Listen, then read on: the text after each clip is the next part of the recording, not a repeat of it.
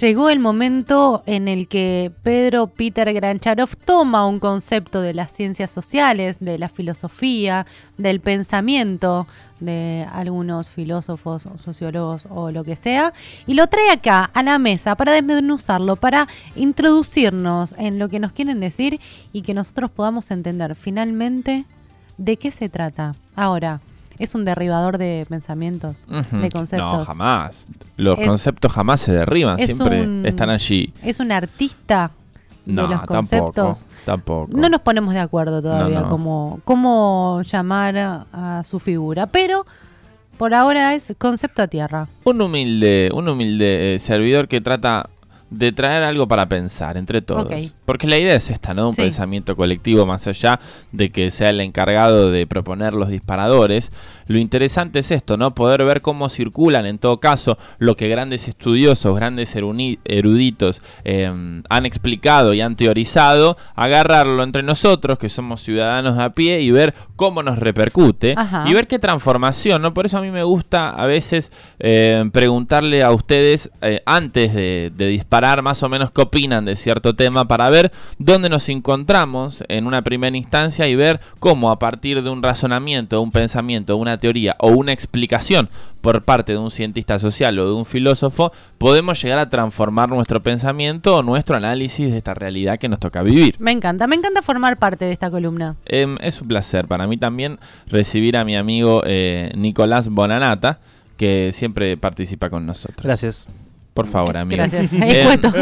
y hoy, hoy voy a partir de, de un dato para, para aclarar em, algunas cuestiones eh, antes, antes de darle esta información que nos va a servir de, de disparador. Em, quiero presentarles a alguien que se llama Bifo Berardi, que todos conocemos en, en el campo de las ciencias sociales amigablemente como Bifo. Este es un filósofo italiano, boloñés, que mm, todavía eh, enseña, es una persona joven, nacida en 1948, un filósofo realmente contemporáneo, eh, que ha sido parte, entre otras cosas, del movimiento estudiantil italiano del 68 y de un montón de experiencias de comunicación eh, que rompieron eh, el eje en aquella década de los 70 en Italia y también en Europa, realmente un, un referente que piensa esta época globalizada de una forma muy particular y que siempre está ahí para echar mano y para ayudarnos a entender un poquito mejor desde un optimismo siempre necesario. Bien. Porque hay quien alguna vez dijo, lo primero que hay que vencer es el pesimismo y es una reflexión que nos ayuda a salir de ese estado de quietud que a veces nos encierra en un eterno no se puede, es imposible. Qué bueno recurrir a mm, un autor que venga a traer un poco de esperanza también. Sí. Me encanta. Em, sin En Para los tiempos, para los tiempos que Fíjate- corren. Fíjate cómo todo, eh, lejos de ser antagónicos, son caras de la misma moneda, por lo tanto son lo mismo, porque em, cuando te empieza a mencionar los conceptos que vamos a tratar y la información, no, no al parecer no parece optimista, ¿No? pero el, el- el análisis es, es lo que nos trae una solución que abre puertas a la transformación. Y el dato que les quiero dar, que nos va a ayudar a, recorrer un concepto de Bifo Berardi que ya les voy a decir cuál es, es el siguiente. ¿Sabían ustedes ¿Qué?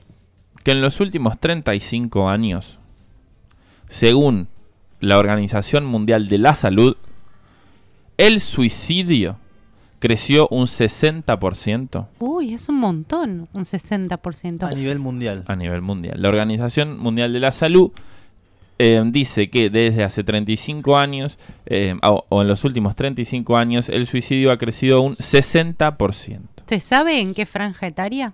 Eh, no, no tengo aquí la información. No es importante para este caso. No, bueno, eso es un dato importante. En todo caso, lo, podremos buscar, pero a, a lo que voy es a lo siguiente. La pregunta es ¿por qué? ¿Qué pasó en los últimos 35 años? ¿Por qué hubo un crecimiento exponencial del suicidio en los últimos 35 años? ¿Por Y qué? aquí Bifo Berardi va a empezar a analizar algunas cuestiones que él asocia con un concepto más que interesante que es el de la fábrica de la infelicidad. Me gusta. Pensemos Tengo en la miedo, metáfora, pensemos en la metáfora de la fábrica y en el concepto de la infelicidad a partir de este dato contundente sobre el suicidio. Y vamos a empezar a trazar puentes entre lo que son los modelos económicos que rigen nuestras vidas y lo que es nuestra salud, como decíamos, tanto emocional como física. Porque una cosa lleva a la otra y un suicidio termina siendo eh, una, el fin de una vida, ¿no? Y en términos de salud es algo que le compete a la Organización Mundial. Eh, y Bifo Berardi nos va a decir que esta, este aumento tiene que ver con la instalación de un capitalismo financiero autómata. ¿Se acuerdan cuando alguna vez cambiábamos em, las características de un capitalismo productivo basado en la industria, basado en la producción, a un capitalismo de tipo financiero basado en la especulación, basado justamente en las finanzas, en las ganancias, donde la producción ya no ya no parece ser la fuente principal de esas ganancias, sino que la especulación se hace como haz de espadas a la hora de ser eh, financieramente efectivo. Claro, que sería mm, la teoría keynesiana, esto de, producir y de alguna manera que, que, esa ganancia de alguna manera haga girar esa rueda donde un obrero que consume... La teoría keynesiana tiene más que ver con un estado de bienestar que quiere salir de, una crisis eh, y de una quietud económica, ¿no? Entonces decía eh, la famosa figura de Keynes, contrate durante el día a un obrero que cabe un pozo y durante la noche contrate a otro que lo tape y así ir generando trabajo para generar consumo y que el consumo eh, alimenta la producción, etcétera. Pero ahí todavía estamos en un modelo de producción, de producción material. Hago coches, hago casas, hago tazas, hago computadoras. Lo que estamos viendo ahora a partir de este capitalismo financiero y a partir de las sociedades líquidas y de la globalización y de la información es que la especulación financiera está eh, siendo la norma más que eh, la producción. Claro. Entonces, en este marco, Bifo Berardi nos va a decir que en los últimos 35 años se empezaron a afianzar cada vez más las ideas de que todos somos en una competencia de todos contra todos. Y, tengamos constantemente este 60% eh, de, suicidios, de aumento, en, la tasa de suicidios en los últimos 35 años. Se afianza a partir de estas lógicas, eh, podemos decir neoliberales, eh, que tienen que ver con, la idea de este capitalismo financiero. Bueno, Bifo Berardi va a llamar neoliberal, ¿no? Él, utiliza este término y nos va a hablar de la depresión neoliberal. Y acá tenemos un término importante que nos va a ayudar a asociar la cuestión del suicidio a la cuestión de los modelos económicos. Eh, y es interesante que utilice la palabra neoliberal porque hoy por hoy nadie se autodefine como el neoliberal, es más bien una caracterización que viene de una afuera hacia un otro grupo, ¿no? Eh, entonces, esta, esta cuestión de la competencia de todos contra todos, que me parece que está bastante claro eh, a, qué nos referimos, ¿no? Em, pero si quieren lo, empezamos a desandar un poquito. Se afirma la condición de la desolación, de la soledad, de la competencia continua y sobre todo de la minimización de cada trabajador con los otros trabajadores. Es decir, entramos en una rueda de precarización en donde eh, quien está em, al servicio de las empresas, podríamos decir en términos más marxistas, del capital, empieza a competir con su par. La competencia es de par a par. Entonces se anulan relaciones de solidaridad y se empiezan a establecer relaciones de competencia. Y también que es, una persona muy preocupada por, la cuestión de, la, de las tecnologías. Eh, ¿Qué nos va a decir Bifo Berardi? Que las tecnologías de virtualización y esto es importante, que en sí mismas no son buenas o malas, que en sí mismas no son buenas o malas, sino que son buenas o malas al interior de las condiciones sociales en las que se la utilizan, de la vida cotidiana, de lo cual también ya hemos hablado, se hacen herramientas también de competencia continua, es decir, se inscriben en, en, la lógica de la competencia y se inscribe también en una lógica de desolación física y social, es decir, empezar cada vez más a separar a un individuo de otro, es decir, empezar a individualizar. Como aislar. Aislar eh, a estos eh, protagonistas, a estos actores. Entonces nos va a decir que evidentemente, y, como indica esta cifra, el, el, resultado de esto no solo es la miseria psíquica y el sufrimiento, sino la, eh, em, la, consecuencia de la depresión y en caso el suicidio. Y, repetimos, no decimos suicidio caprichosamente, sino basándonos en un dato de la Organización Mundial de la Salud.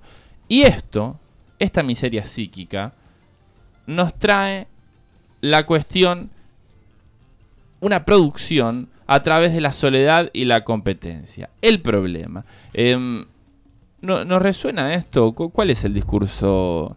Que está reflotándose ahora de la meritocracia, ¿no?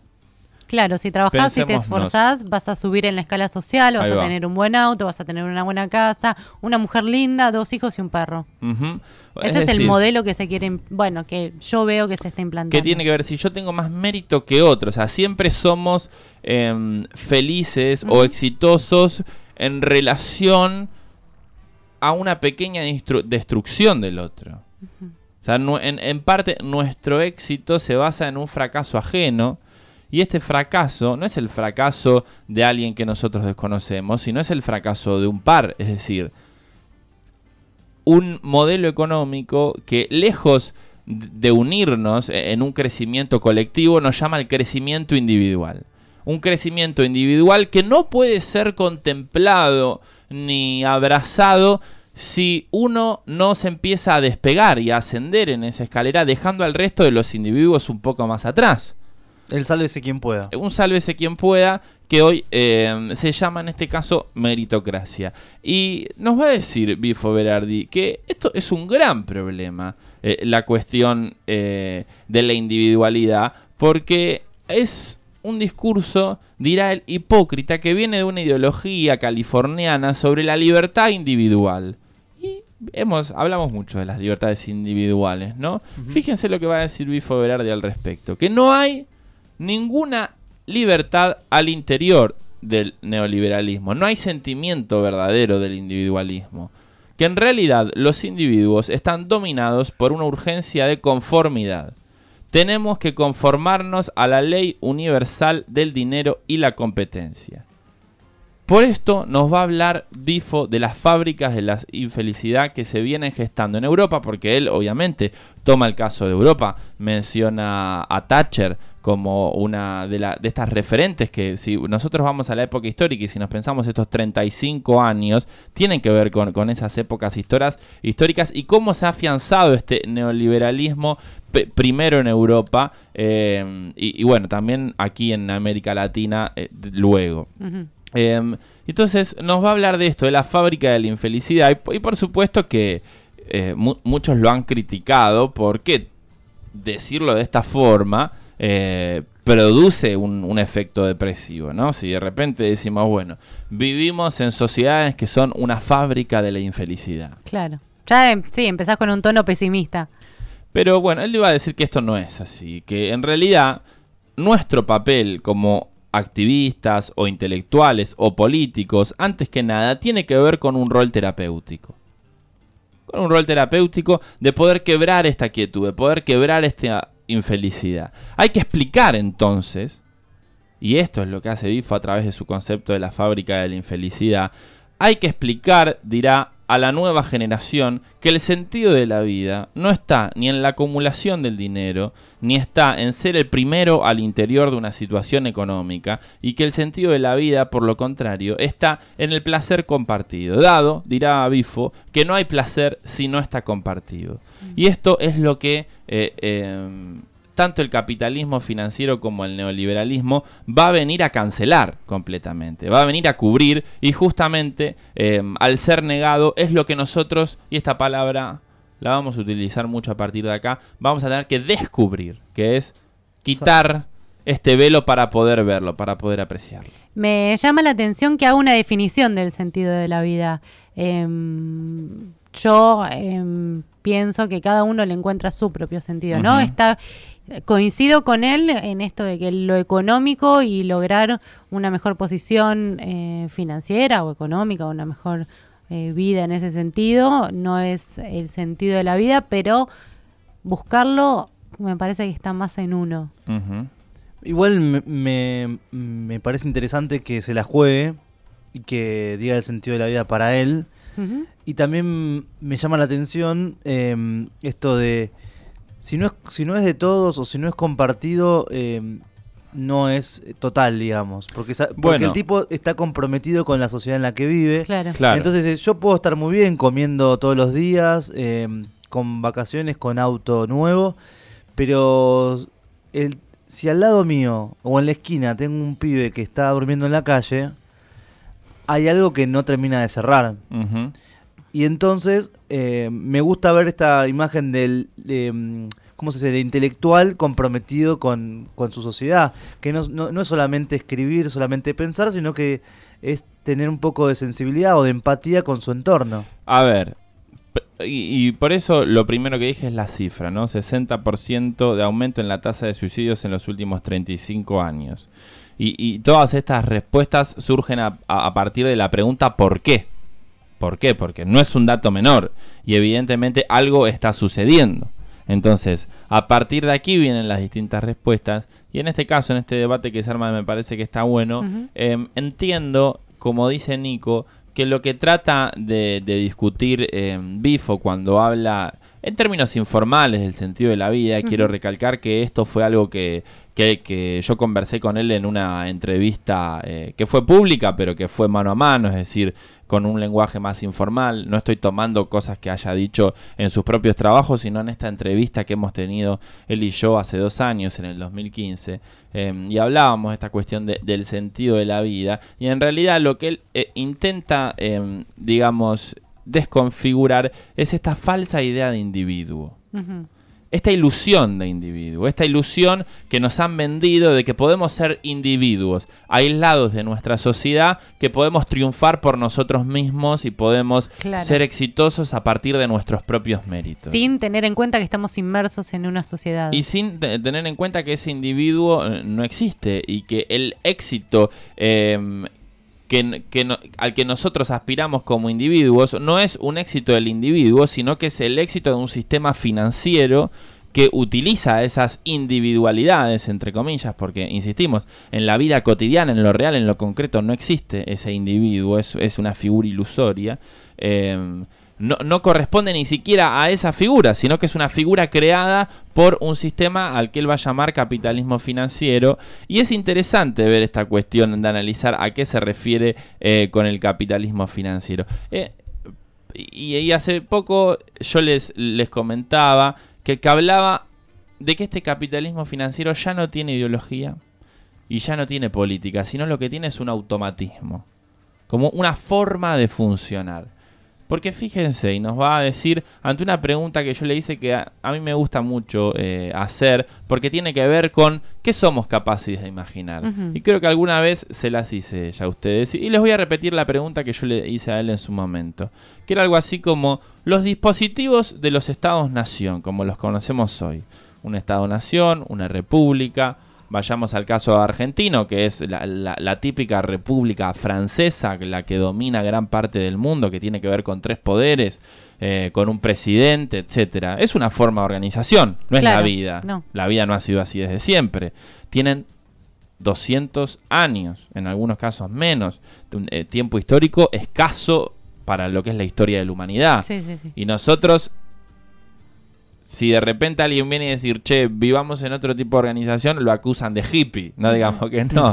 Entonces hay un, hay un grado de censura contra esa parte de la imaginación que dice, che, pero podríamos organizarnos de otra forma. Entonces, esta cuestión de cuestionar al, Estado-Nación como, como una autoridad absoluta, como el único tipo de organización posible.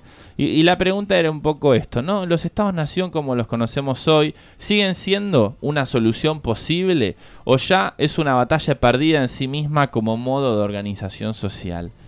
Y él decía em, que, esa pregunta es crucial no solo para entender los problemas de hoy, sino también para entender eh, los problemas del mañana. Y que tanto eh, en la tradición política de la izquierda como del progresismo eh, y de la democracia, siempre se pensaba el poder político según el modelo del Estado Nacional. Y esto, decía Bifo, pudo haber sido posible hace 100 o 50 años, puede ser que hubiera podido ser posible, pero según él ya no es posible hoy.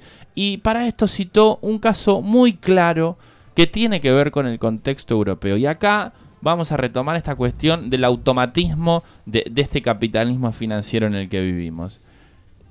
Em, es un, ejemplo que tiene tres o cuatro años, sumémosle alguno más, cinco, eh, que sucedió en Grecia cuando Grecia se debatía entre salir de la Unión Europea o no en, el contexto eh, de, una crisis más álgida y más tremenda. O de pedir un nuevo rescate financiero. Ajá, exacto. Eh, se puede tomar la mayoría, o sea, dice lo que pasó en Grecia hace poco lo demuestra, se puede tomar la mayoría democráticamente, ha sucedido en muchos casos, se puede tomar el poder según el modelo del Estado central, pero esa, esa forma no va a cambiar em, lo fundamental de la producción y de la relación entre esta sociedad y el dominio financiero. ¿Por qué decimos esto? Porque la experiencia en Grecia muestra que el 62% de la población en este plebiscito dijo no a esta violencia financiera. Y el día después de este plebiscito, fueron obligados eh, las autoridades griegas a ir a Bruselas por la Unión Europea a aceptar esa misma violencia eh, que el pueblo había rechazado en las urnas. Y es un caso que se muestra muy claramente en lo que sucedió en Chile con Salvador Allende donde un presidente a través de elecciones eh, que se identificaba con otro modelo de sociedad, más directamente con el socialismo, ganó las elecciones y fue derrocado de una forma absolutamente automática, porque justamente tiene que ver con esto, con el automatismo de un capitalismo financiero que está controlando las democracias. Y en este caso es lo que va a aportar Bifo. Y va a cerrar esta entrevista con una reflexión que a mí me pareció brillante y que cada tanto la repite, que dice que por este mismo automatismo, que porque ya, no hay una ideología detrás, sino que hay un accionar violento, va a decir que el capitalismo está muerto. ¿Saben cuál es el problema? Que seguimos viviendo adentro del cadáver.